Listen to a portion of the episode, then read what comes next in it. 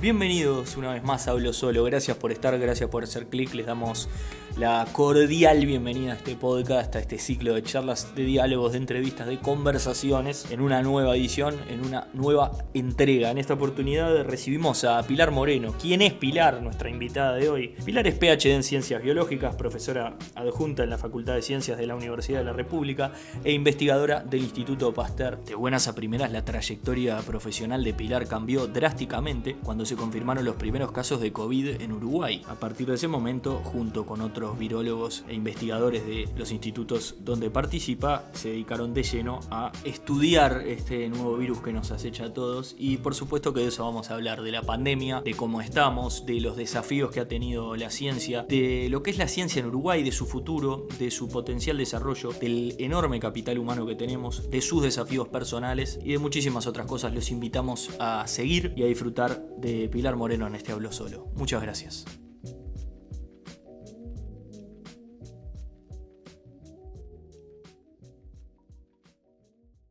Viste que esto es muy informal y todo. Pilar Moreno, ¿dónde estabas el viernes 13? Viernes 13 por algo, ¿no? Viernes 13. Viernes 13 de marzo de 2020. ¿Dónde estabas? Estaba en el laboratorio. Era un viernes, me acuerdo de noche, eh, estaba frío, eh, estaba en un día raro. En febrero con el grupo que codirijo con Gonzalo Moratorio, nos, pusimos a trabajar en eh, detectar el virus en muestras clínicas. Veíamos que en el resto del mundo esto había sido un problema, o sea, eh, la baja capacidad de testeo no permitía detectarlo en los pacientes, no permitía eh, aislarlos y no permitía arrastrar los contactos, por lo cual nos dimos cuenta que, tener una metodología que nos permitía testear rápido iba a ser fundamental. Entonces ese 13 de marzo estábamos en el laboratorio mirando las corridas de, PCR, que ahora todo el mundo más o menos sabe ya qué es, pero viendo los resultados de las pruebas para la puesta a punto de esa metodología. Y ese día vimos que la técnica funcionó el mismo día que se detectaron los primeros casos de SARS-CoV-2 en el país. Claro, cuatro casos juntos. La pregunta que me surge entonces es, o sea, lógicamente fuiste, si no fuiste la primera persona en enterarte, eh, pegaste en el palo. Nosotros en realidad estábamos haciendo la puesta a punto. Estos cuatro casos fueron detectados por una empresa privada. Nosotros en general lo que, lo que pensamos en ese momento es que era el sector público el que se iba a ver como más eh, desvalido en toda la situación por un tema económico, que los laboratorios privados iban a poder ofrecer probablemente el servicio a un precio excesivo. Y nosotros en ese momento lo que pensamos fue hacer esto accesible eh, y, que, eso derivó de la generación de una red pública de laboratorios que brindaba eh, servicios exclusivamente para ACE. O sea, realmente eso era un problema, pensar cómo los, cómo los hospitales públicos iban a poder eh, hacer su testeo. Y bueno, y mediante esta, esta metodología y mediante la, la, financiación que se consiguió por el Fondo de Convergencia Estructural del Mercosur, nosotros pudimos no solo desarrollar el kit, eso con apoyo de ANI, y después eh, conseguir financiación. Al día de hoy creo que llevamos más de, más de 300.000 test entregados a los laboratorios eh, de, hospitales públicos. Y el trabajo no solo involucró darle los reactivos, sino también en todo el proceso de ese primeros dos meses, desde marzo hasta, si digamos hasta fin de mayo, principio de junio, estuvimos trabajando en hacer la transferencia tecnológica de esta metodología a los hospitales. Y ahí lo que se generaron eran grupos de trabajo que iban a los hospitales y formaban a la gente, ponían a punto la técnica y dejaban funcionando eso para que la gente eh, pudiera hacer el testeo propio. De hecho, en esta red que se terminó montando, estaba formado por laboratorios de hospitales públicos, por eh, laboratorios académicos de investigación de la UDELAR y, en el, el Instituto Pastar, de hecho, redireccionó todos sus laboratorios a hacer testeo. O sea, llegamos a tener una red de laboratorios con nueve laboratorios, seis en Montevideo, y 13 del interior. Los tres del interior eran de la Universidad de la República, en las regionales, en la regional norte en Salto, en Tacuarembó y además en la regional este en el Cure de Rocha. Y los seis en Montevideo era el Instituto Pasteur, que directamente cerró sus puertas para hacer testeo, y después cinco hospitales eh, públicos. Y lo, bueno fue que en ese momento, estamos hablando que al inicio estábamos hablando de 200 test por día. Claro, sí, sí. Cuando pasamos los mil fue un hito, me acuerdo. Exacto. En era un primer objetivo, ¿no? Totalmente. Nos planteábamos ya a los mil, o sea, nuestro modelo en ese momento era Corea del Sur, y ver cuántos test había que hacer para estar medianamente... Me quemaste una pregunta, mira. ¿Qué, ¿Qué países vieron ustedes como modelo? Porque esto no llega tarde, si se quiere. Los primeros casos nuestros en marzo corregime si me equivoco, ya tienen a Italia con el norte del país creo que en cuarentena obligatoria, ya tiene el virus bastante esparcido en Asia.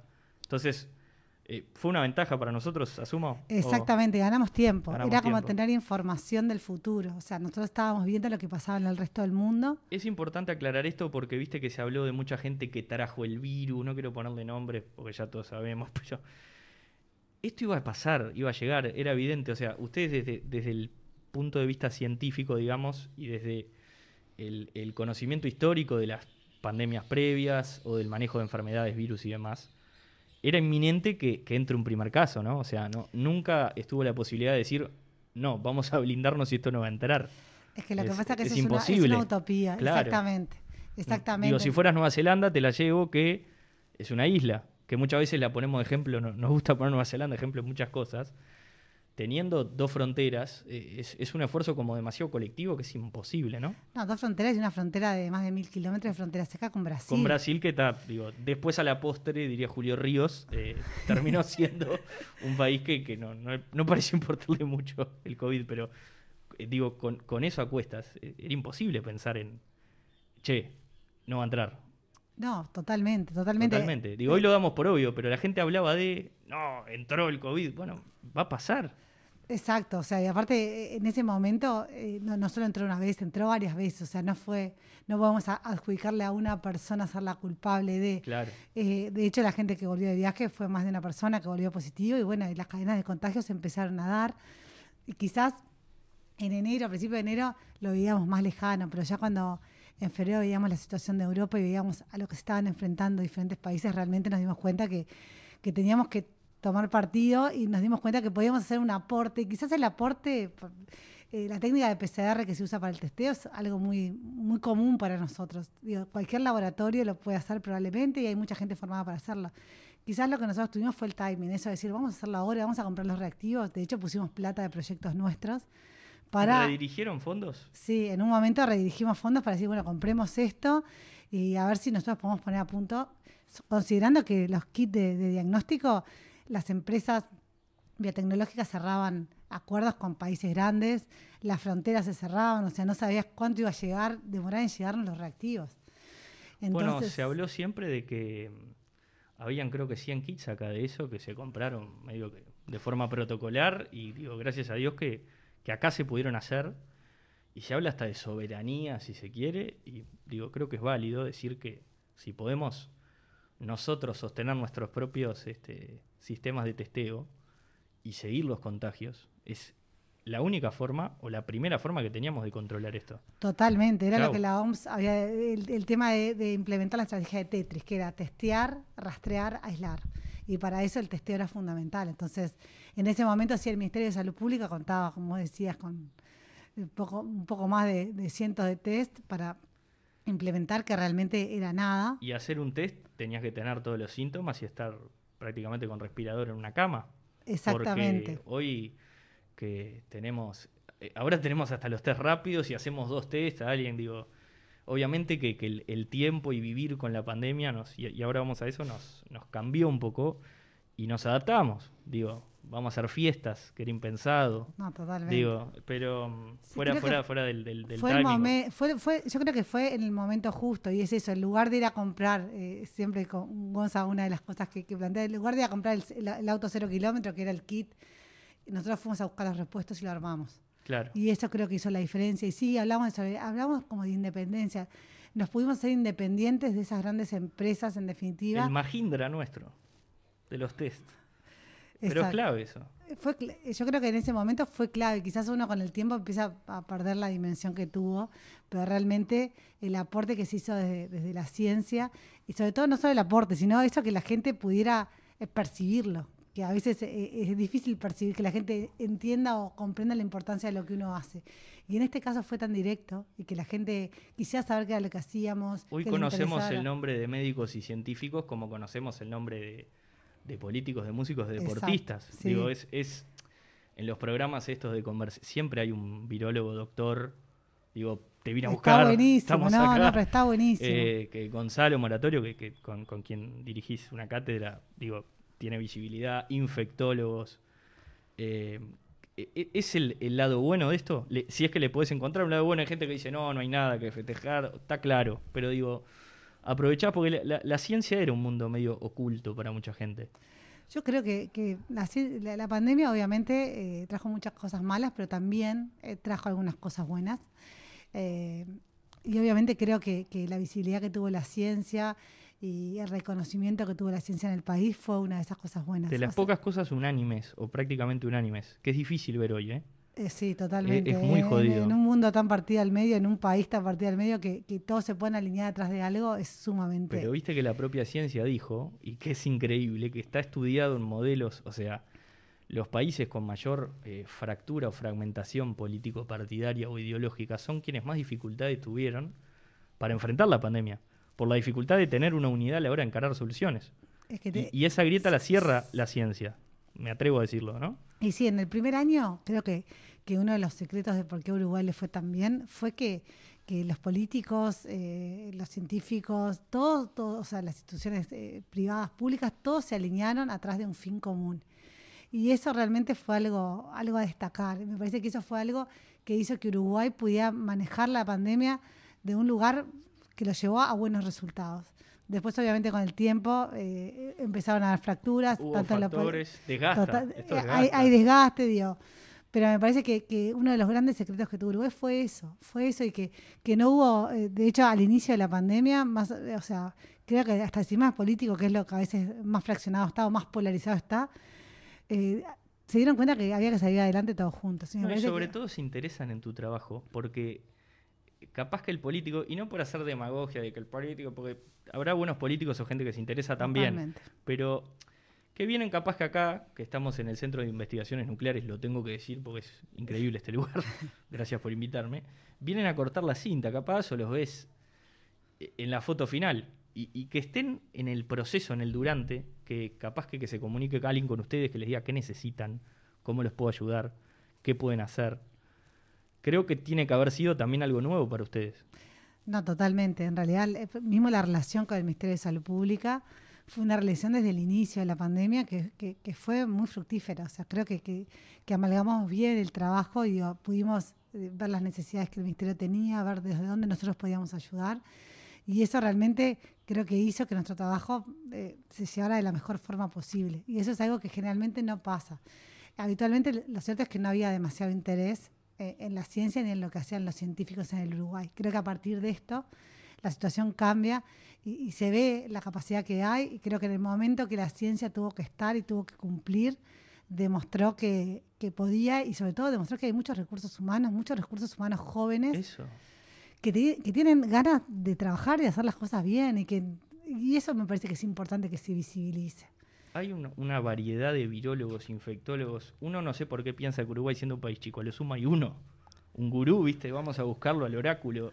Y hay equipos de trabajo grandes con muchas personas. No, pero te voy a decir una cosa, en el tema del testeo, en el Instituto Pastar, cuando el instituto decide reconvertir el instituto en un centro de testeo, en realidad era el inicio de la pandemia, todavía no sabíamos mucho cómo nos iba a golpear y empezamos a organizar con un, sistema que permitía el testeo diario, todos los días de la semana, de lunes a domingo. Y en, y en, ese, en, en, todas esas estructuras se incorporó gente de las más diversas áreas que vos te puedas imaginar. O sea, no estamos hablando solo de virólogos o infectólogos, estábamos gente que trabaja en parásitos, gente que trabaja en enfermedades ciliares, gente que trabaja en neurología. Me quemaste otra pregunta, porque... no, perdón. No, ¿cómo perdón? Al contrario, es lo lindo. Lo lindo es porque Así como viste que se habla de economía de guerra, eh, más allá que esto no es una guerra, porque los médicos, y que creo que tienen razón, no está bueno compararlo con una guerra, porque no, es lo mismo, pero sí el hecho de abocarse directamente a esto. ¿Qué hacías antes? Porque eh, nos pasa con muchas personas que hoy asociamos directamente al manejo de la pandemia, muchos científicos integrantes del GACH, y los que no somos del palo, eh, te llama la atención y decís, ¿cuál era tu, tu, viste, tu línea de trabajo antes? ¿O en qué investigación estabas? ¿O qué, estaban haciendo? Porque también digo, ¿de dónde salen estas personas? Que, que, de repente uno ve y dice, mirá, mirá las soluciones que inventan. No, no, eh, la verdad que la, gente que trabajó, por ejemplo, en testeo salió de todos lados. De todos lados y de las demás diversas formaciones y de las más diversas edades. Y eso creo que fue de las cosas lindas que vimos en la pandemia. Nosotros particularmente el 13 de marzo, que pusimos a punto el test eh, de PCR acá en el laboratorio, que después vamos hasta abajo y, lo conoces. Sí, por favor. El 15, que era un domingo, nos juntamos con Gonzalo a ver cómo íbamos a seguir a partir de, ese día, eh, con qué grupo íbamos a ir trabajando, porque también había gente que capaz que tenía más riesgo, teníamos, eh, una de nuestros estudiantes estaba embarazada, entonces, mm. pero bueno, ¿cuál iba a ser la dinámica a partir de ahí? Y lo cierto es que nosotros paramos de hacer todo lo que hacíamos hasta ese momento para dedicarnos a trabajar en SARS-CoV-2. O sea, en ese momento paramos todo, todos los proyectos de investigación que teníamos, que eran en otras temáticas, obviamente en temas virales. O sea, nosotros, el laboratorio se trabaja fundamentalmente en todo lo que es evolución de virus ARN, o sea, de virus que tienen como material genético ARN, como tiene el virus de SARS-CoV-2, como tiene, por ejemplo, tenemos líneas de trabajo en hepatitis C, que trabajamos durante muchos años. Es una línea que, hemos trabajado también mucho con la clínica, viendo, eh, estudiando las variantes de hepatitis C que circulan en el país y que pueden ser resistentes a drogas antivirales directas. Eh, teníamos una línea también de todo lo que son arbovirus, todo lo que son virus transmitidos por mosquitos como dengue, zika, chic.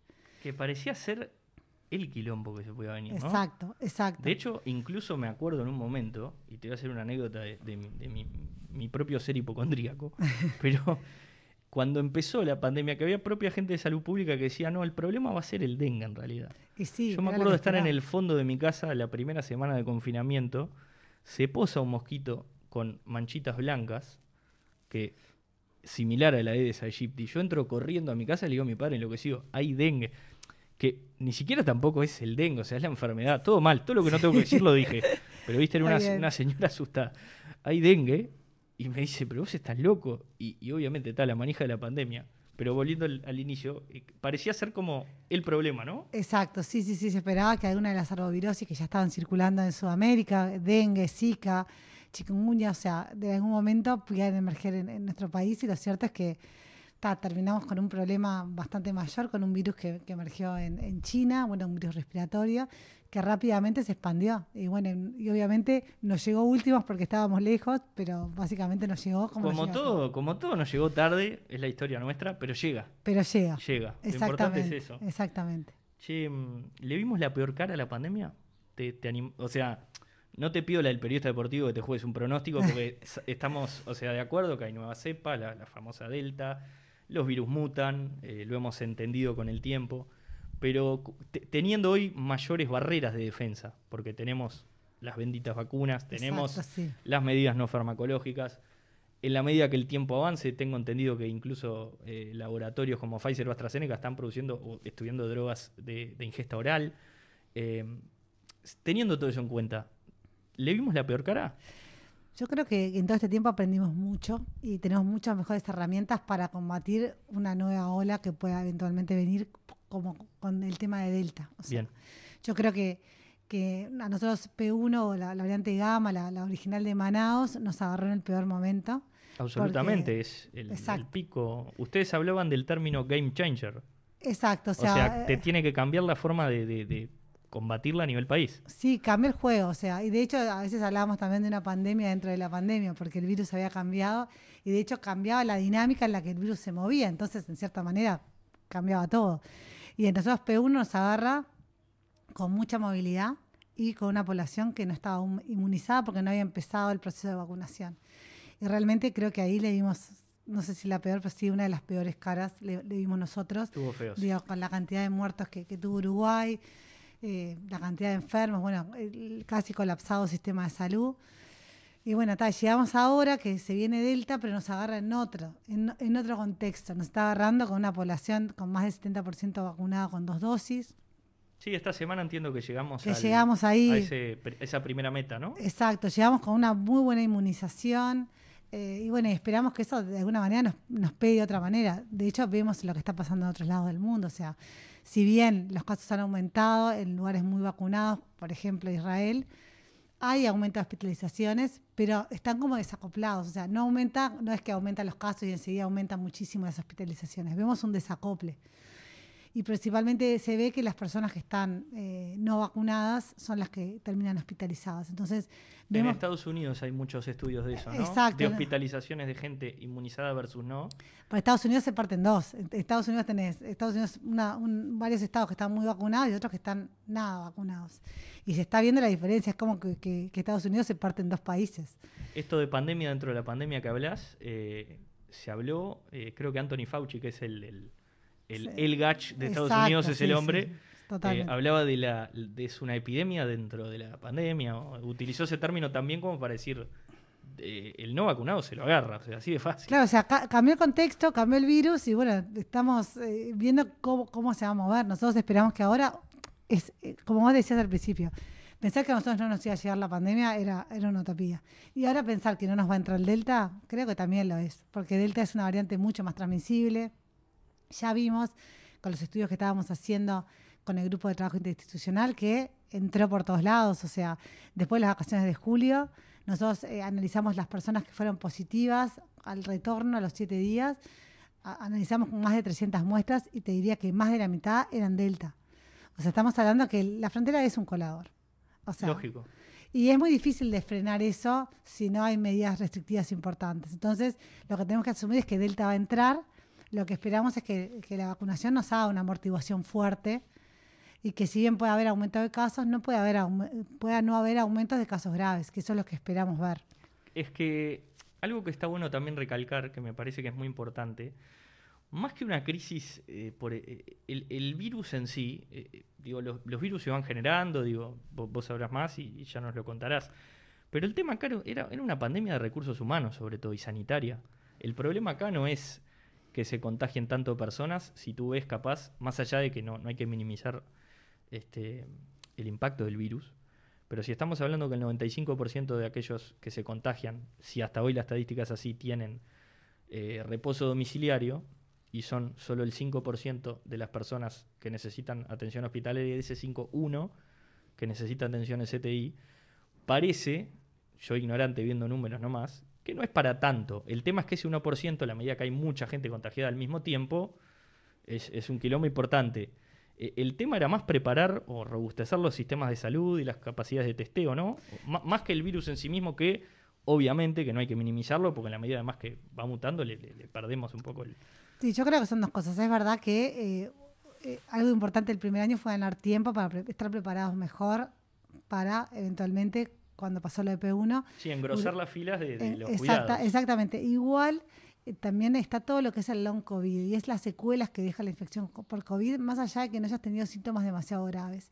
Y eso es algo que también es importante tener en cuenta. Mismo se ven adolescentes, o sea, después la falta de memoria a corto plazo, eh, la falta de concentración, o sea, hay un montón de, de, efectos que se están evaluando y que el, tiempo, el tema es que nosotros aprendemos en tiempo real. O sea, esto pasó y nosotros vamos aprendiendo día a día y es verdad, a veces lo que uno dijo hace un año y ahora capaz que ya no se aplica tanto. Pero con, los propios tapabocas que tenemos puestos se habló al principio de, que no era necesario y que le estábamos, hasta, hasta éramos paranoicos que le estábamos sacando insumos de trabajo a enfermeros, tisaneros, médicos y, hoy eh, sos un, un inconsciente si no lo estás usando. Exacto. Pero es parte de, ¿no? Es parte del aprendizaje y la verdad es que, lo cierto es que no tenemos opción porque eso va tan rápido y nosotros no podemos ir tan rápido como el virus. Siempre vamos como un paso atrás. Creo que las vacunas es eh, uno de nuestros grandes salvavidas, pero no puede ser el único. No puede ser el único porque es cierto, si nosotros tenemos más gente vacunada y tenemos más, protegido el sistema de salud, probablemente no lleguemos a un desborde del sistema de salud. Pero también tenemos que intentar eh, que los contagios sean... Eh, los menos posibles porque sabemos que hay otro tipo de secuelas. Y además porque no sabemos qué es lo que puede pasar en un tiempo. Entonces, no solo la vacuna tiene que ser nuestro salvavidas, sino también mantener eh, todas las medidas no farmacológicas. El uso de tapaboca yo creo que vino para quedarse un tiempo. De hecho, los países que lo habían sacado, Estados Unidos, Israel, que habían levantado el uso de mascarillas, lo volvieron a poner ahora con la entrada de Delta. Entonces, en Japón entiendo que, o sea, vos veías imágenes de antes y se usaba antes. Si antes nosotros veíamos a los orientales cuando lo veíamos. Uno decía, no, qué exagerados, o si serán mugrientos, ¿viste? Y, y, mirá. Y ahora es, parte de nuestra vida. De hecho, hasta a veces, no sé si a vos te pasa, pero a mí me pasa a veces que siento que me falta algo y, si salí de mi casa y a veces me doy cuenta que es el tapabocas. Es el tapabocas. Y es como que fuera algo más de lo que tengo que llevar. A mí lo que me pasa, te debe pasar, eh, ver imágenes de antes y decir, o ver, no sé, una película, ¿viste? Están en una fiesta y decir, pero la puta madre, están todos juntos, sepárense. yo tengo un hijo de 10 años y cada vez que algo dice, películas viejas o de algún partido viejo con mucha gente, me dice, qué inconsciente esa gente no usa tapabocas ahora. es como que lo tienen tan incorporado. Claro, ¿cómo, cómo le explicas a, tu hijo de 10 años esto? Medio fantino me salió, pero fuera de joda, ¿cómo, cómo, cómo le planteas eh, lo que hace la madre? Y, la realidad, el contexto que le toca vivir, eh, eh, que si bien a veces uno cree que es más difícil, yo creo que con los niños puede ser mucho más fácil, porque manejan un nivel de, vamos a decir, eh, son muy propensos a aprender cosas nuevas y están absorbiendo. Y esa nueva realidad, yo, me atrevo a decir que la, manejan mejor que nosotros a veces. Pero ¿cómo te pasa a vos? Yo tengo hijos de diferentes edades. Tengo una de 17, una, ah, una de 14 y una de 10. Entonces, ¿quién fue el más fácil y más difícil? En realidad, creo que las que más lo sufrieron fueron las adolescentes. Sí, claro. Porque creo que es una edad donde, donde el, grupo, el salir, el estar con gente eh, es lo natural y, realmente tuvieron que dejar muchas cosas de lado durante el año pasado y fue, fue muy difícil, o sea... No, y hay cosas que se pierden, viste, tanta, no sé, el adolescente tiene muchas festividades asociadas a la edad. Eh, yo tengo 27 si no puedo festejar mi cumpleaños 27, festejo el de 28, no me pierdo nada. Los chiquilines que se pierden fiestas de 15, ¿viste? Recibimientos, salidas con sus amigos, es terrible. No, claro, el, cerrar ciclos, por ejemplo, yo la veo, ella estaba, está en sexto, entonces eh, el, viaje que hacen de egresados, que era un viaje por, por, los parques en el sur de Chile, o sea, está suspendido, o sea, como que se pierden también de cerrar, esta generación de cerrar ciclos que son importantes en su vida. Y bueno, yo creo que para ella fue difícil, fue difícil. De hecho, eh, en plena pandemia un día la voy a aparecer vestida como para salir y, maquillada. Y le digo, ¿a dónde vas? Y me dijo, no, no, tengo una previa con mis amigas y era por Zoom. O sea, de hecho, se, eh, se empezaban a juntar por Zoom los viernes de noche como que fueran a salir, pero se veían a través de la pantalla.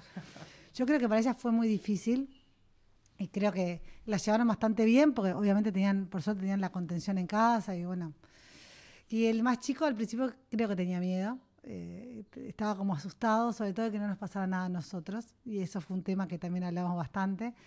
Y bueno, está, y aparte yo no estaba, o sea, lo cierto es que eh, mi, vida cambió de un día para el otro, donde la prioridad era mi familia y de un día para el otro mi prioridad era mi trabajo y estaba siete días a la semana, 12 horas fuera de mi casa.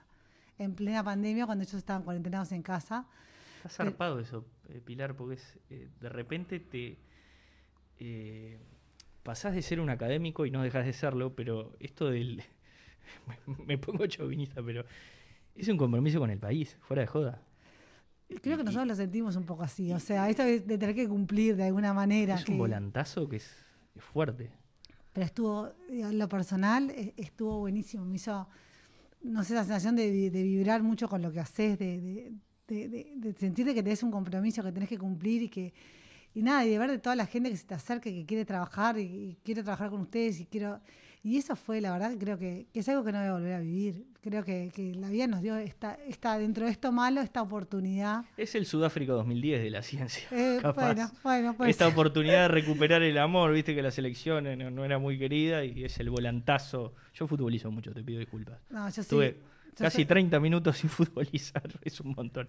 Pero, che Igual yo me gusta mucho el fútbol, así que podés futbolizar tranquila. Entonces, No, la agarramos bien. Obvio. Impecable. No te voy a preguntar de qué cuadro sos porque no vamos a generar una polémica ahora. No vamos a engrietar, estamos hablando de juntar. aparte, yo estoy en el peor momento de, ah, futbolístico. yo no estoy tan mal por eso. me parece que. Y de plaza no soy, así que. Está creo que se entendió. Te decía. Em, me comentabas algo antes, fuera del aire. Eh, es grabado, pero me gusta decir fuera del aire. Eh, algo así como 40% de, de, personas aumentó la cantidad de inscripciones en ciencias sí, este ciencias aumentó de forma significativa. Las inscripciones casi un 40% más de inscriptos este año. Que realmente, eh, o sea, creemos que es, es consecuencia de la visibilidad que tuvimos de, cómo... es consecuencia directa, o sea. Es, totalmente. Es lógico, así como los casos bajan porque la vacunación es clara la, la, la incidencia, porque no hubo una disminución de movilidad, no hubo, viste Acá es claro que, o sea, son ustedes que le empiezan a poner rostros al, al quehacer diario de la ciencia, de lo que te decía, de alguien que no entiende, que al principio es como, ¿qué, hacen o qué hace una persona en un laboratorio? Y le pones cara y le pones eh, le pones rutina, le pones ocho horas, mirá lo que hacen, mirá el impacto que tiene. No, eso, eso está buenísimo. Para mí, aparte, eh, una de las cosas que, con el tema de la exposición y eso, que, a mí me costaba, yo te contaba eso, que no, me gustaba mucho salir, me costaba un poco más, pero también que, salir y mostrar y que la gente le pueda poner cara y sobre todo siendo mujer, que, puedan ver, o sea, para mí vos no, no te imaginás a veces haciendo algo hasta que no ves a otra persona que lo hace.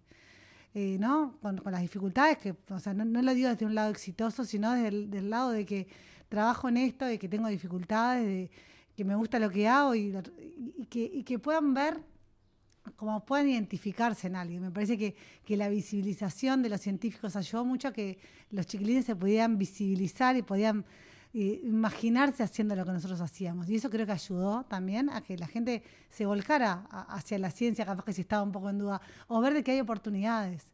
Si bien obviamente es un camino difícil, quizás ver que hay mucha gente trabajando en esto y que puede haber oportunidades para un científico es muy importante eso que decís porque yo crecí, eh, y digo, el nexo este de la charla lo, hizo un amigo mío que ha pasado por, este podcast y, con quien hemos hablado largo y tendido del tema, eh, Bruno Panuncio, después lo referiré a los capítulos que hicimos con él. A Bruno siempre le decíamos nosotros desde la total ignorancia, pa, loco, ¿te vas a meter en ciencia? ¿Te imaginas viviendo fuera del país? Era una pregunta directamente asociada a su elección y a su vocación. Y no tiene que ser así. O sea, si quiere hacerlo bien, bienvenido. Eh, Gonzalo Moratorio entiendo que estuvo fuera, vos quizá hiciste algo fuera, no sé, me contarás, pero ¿por qué tenía que ser la, primera pregunta? Y, por qué no decir, che, acá, o sea, se puede vivir y desarrollar acá trabajos, este, viste, investigaciones? Sí, yo igual creo que, o sea, eh, eh, es verdad, o sea, no tiene que ser inherentemente irte afuera. Creo que la parte de la formación hacerla afuera yo no la hice, yo tomé, otra decisión, me quedé acá. Hacerla afuera creo que, es fundamental para los científicos porque te abre la cabeza y creo que, como parte de la formación es importante. Eh, el problema que tiene la inserción laboral es que hoy en día la gente egresada de ciencias, la, la, inserción que puede tener es en un instituto de investigación o en la misma modelar. Entonces, eso restringe mucho la inserción laboral. Era un poco lo que decía Arim en la entrevista que le hicieron ayer, que, está, que hablamos antes del... Sí, claro.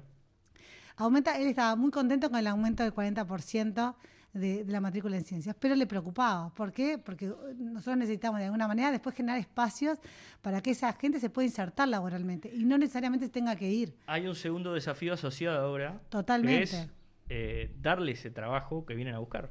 Exacto, y la ciencia ha demostrado ser transversal a todas las actividades del país.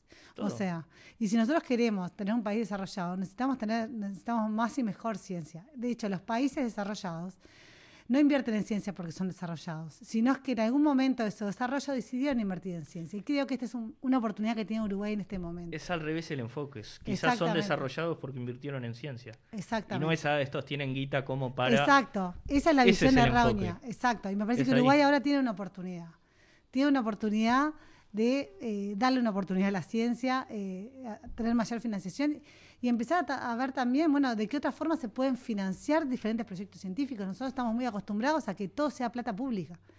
Y bueno, quizás es, la hora también de cambiar un poco ese paradigma y pensar en los Estados Unidos, que es pública-privada en muchos aspectos. Hay un, claro, hay, un, sector privado robusto en Estados Unidos. Las vacunas no vienen de, la salud pública en, el mundo, vienen de laboratorios. Digo, más allá de que sé que el Estado puso guita y está todo bien, pero digo, hay un, como vos decís, un, acople entre ambos y una asociación.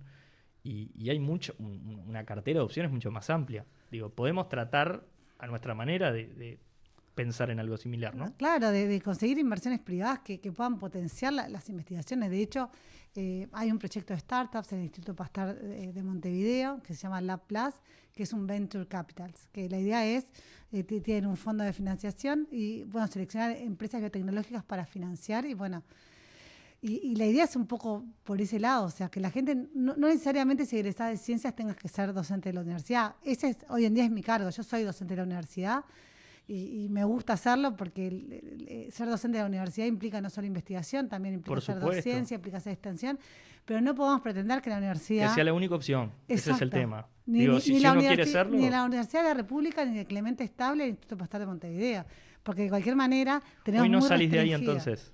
Yo estudio ciencias y me tengo que ver, sea en la UDELAR, sea en el Pasteur o sea en el Clemente Estable. Exacto, hay una empresa que hace biología molecular, bueno, por ejemplo, Ategen, que es más de diagnóstico, Genia, son empresas que históricamente, eh, Ategen es una empresa incubada en Facultad de Ciencias para el desarrollo de kits y diagnóstico molecular.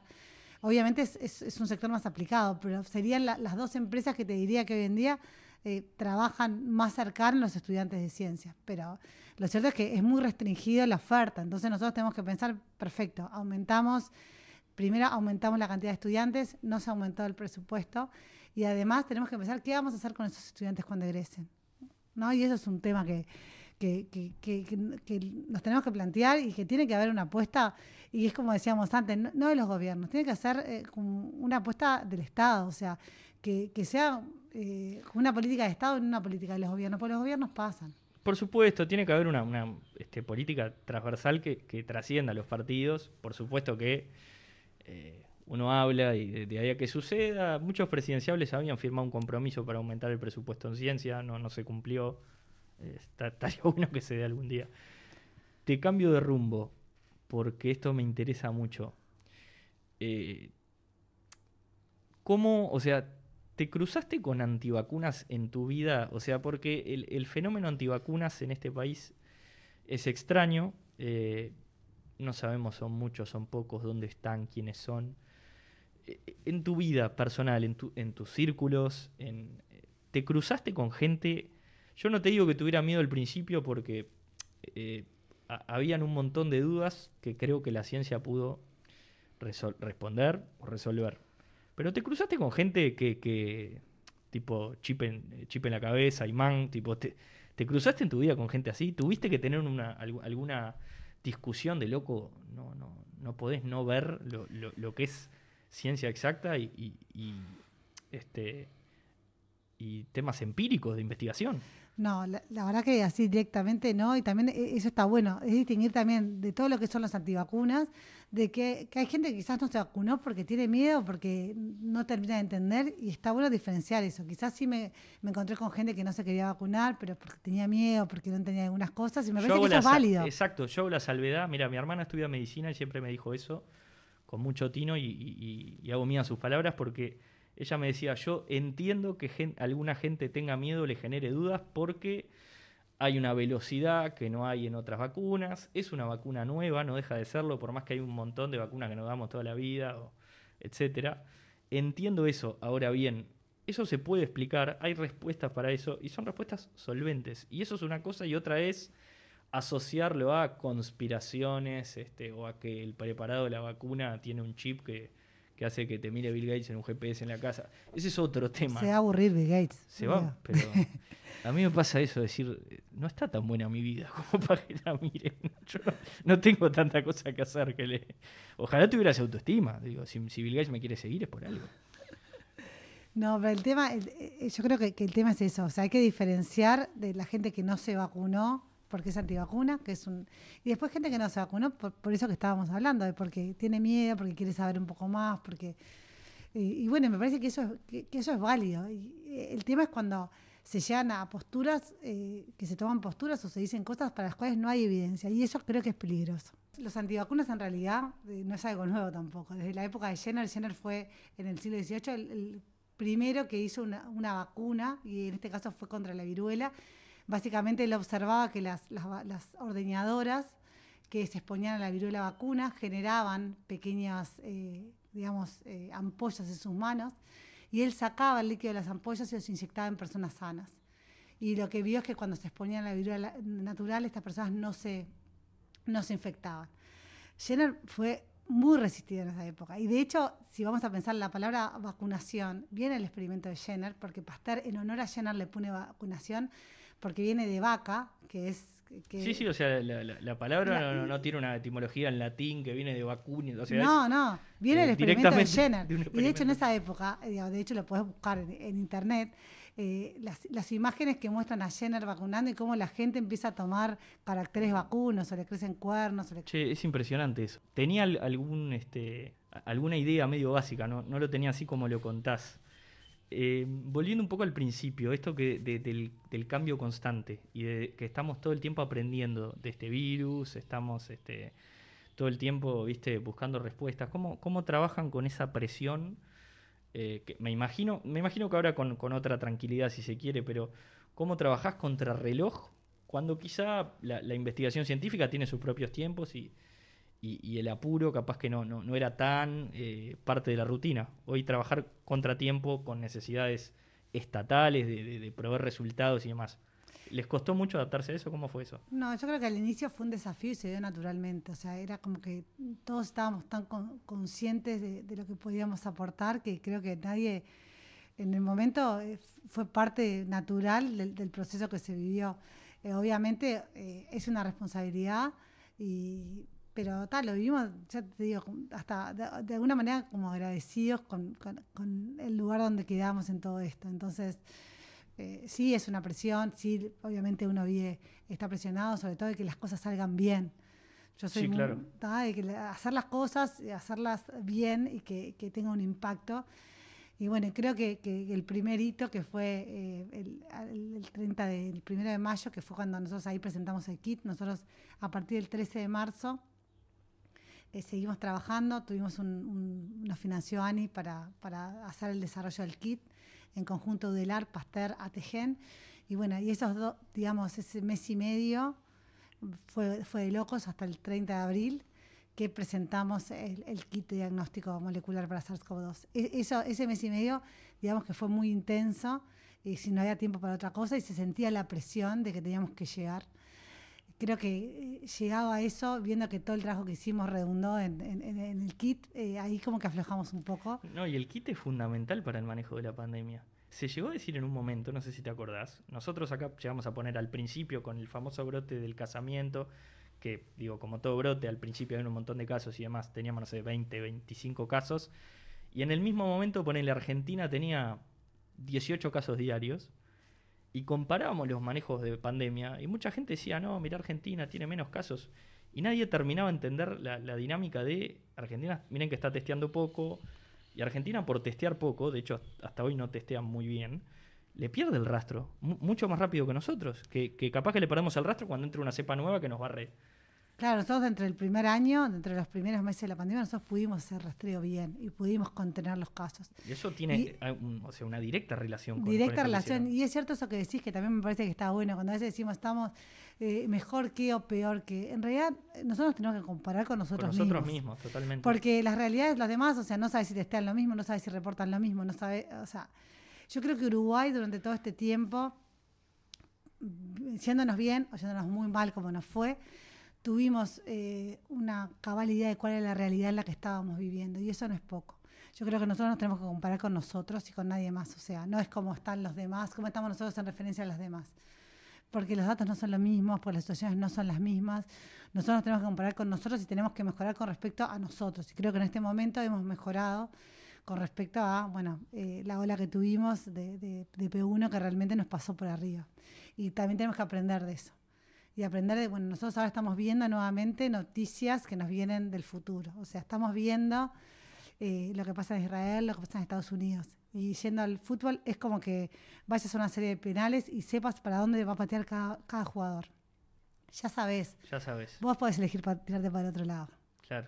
Pero vos tenés una ventaja. Creo que nosotros tenemos una ventaja y tenemos que aprender de eso cómo eh, vamos a ser sí pioneros en el cruce de las plataformas de vacunas que estamos usando, ¿no?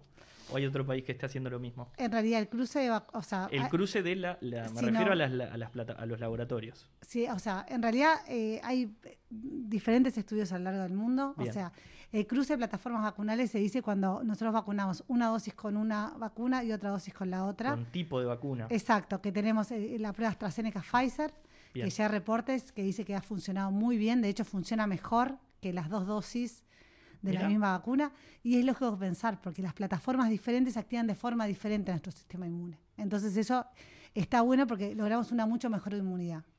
En el caso de Uruguay, Uruguay hizo vacuna homóloga, o sea, vacunó con dos de Pfizer o dos de Sinovac y va a dar un refuerzo con Pfizer. Bien. Sobre los, digamos, los refuerzos, eh, está eh, Israel que está dando con Pfizer, pero ellos dieron dos de Pfizer y están dando una tercera Van a seguir con la misma. Y después está Turquía, Indonesia, eh, Tailandia, algún país más del sudeste asiático que vacunaron con Sinovac y están haciendo la tercera dosis con Pfizer. Ah, también.